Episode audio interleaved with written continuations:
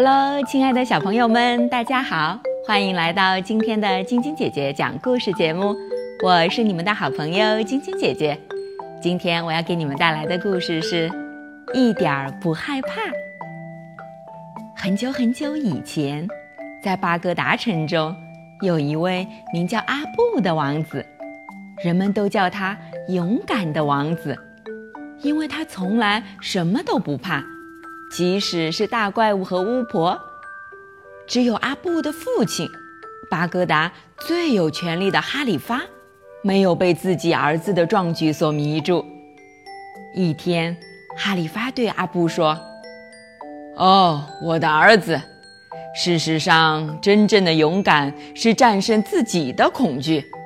那些从来都不懂得害怕的人，在面对危险的时候没有恐惧。”也就没什么可战胜的。如果你希望有一天可以继承我的王位，就去撒马吧，到那加米术士的身边，直到你了解了恐惧，并且战胜了他再回来。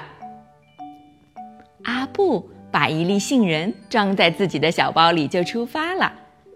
阿布边走边思考着父亲的话，他穿过了田野。城市和乡村。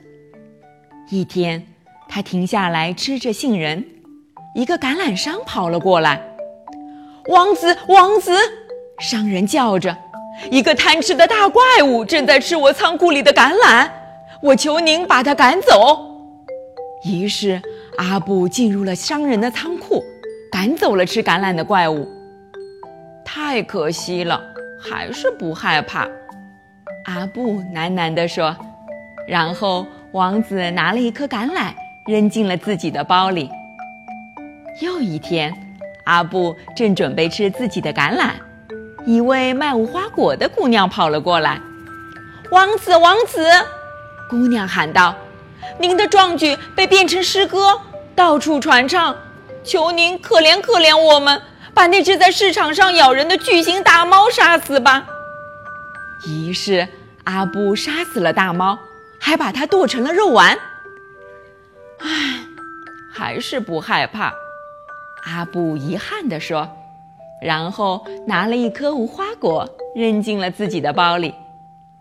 最终，阿布来到了宏伟的萨马，他去拜访了纳加米术士。你好啊，纳加米，我穿过了好几个国家，可是。从来没有遇到过让我感到恐惧的东西，你知道我在哪里可以找到它吗？术士回答道：“在城市的出口有一座宫殿，月木公主被囚禁在那里，已经沉睡了上千年。去给她一个亲吻吧，然后你就可以找到你寻找的东西了。”很快。阿布就来到了这座宫殿，他围着宫殿绕了一圈，找到了一个小门。他推开小门，走进了黑黝黝、弯弯曲曲的走廊。阿布每个晚上都沿着这些走廊行走，身后跟着一支幽灵组成的军队。幽灵们向他扑过去，拉他头上的头巾，在他的耳边尖叫：“我们要把你的大腿煮熟！”用你的双脚做好吃的。如果你想活命，就赶紧跑吧。但是什么也不能阻止阿布。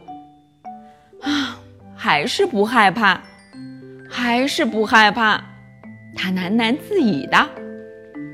不知过了多久，阿布被一个油灯绊了一下，他把油灯踢翻了。从里面跑出来一个巨大的怪物，它的嘴里长着成千上万颗尖尖的牙齿，指甲就是它的刀，脖子上挂着条项链，上面穿着三把钥匙。它的身体发出蓝色的光，照亮了一个囚室的小门，门上有三把锁。巨人咆哮着：“你是谁？”敢把我吵醒？快点儿给我讲故事！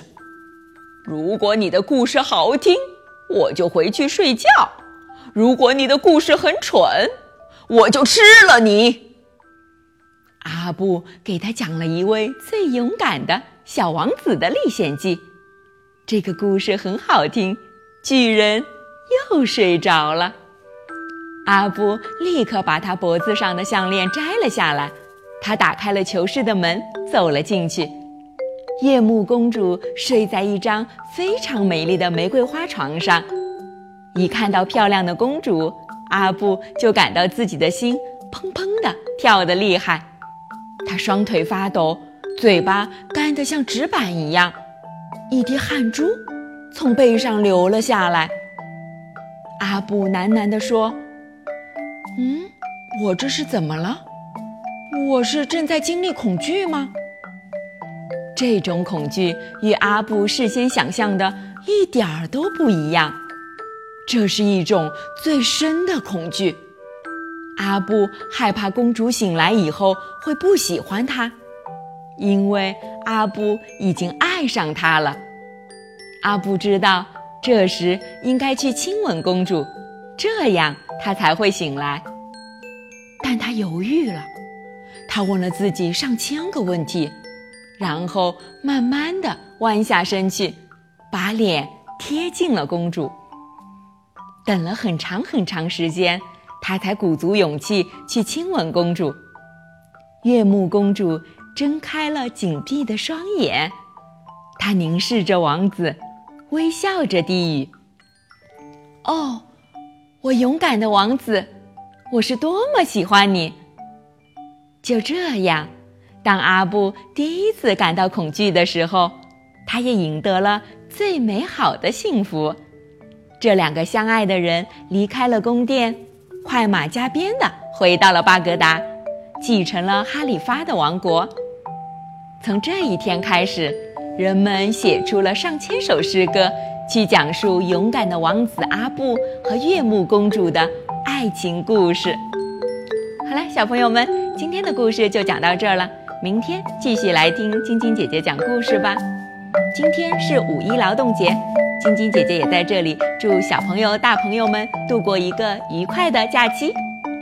喜欢晶晶姐姐讲故事节目的朋友们，可以关注微信公众号“非视频”，收看我们为爸比和小朋友们精心准备的《爸爸来啦》系列亲子节目。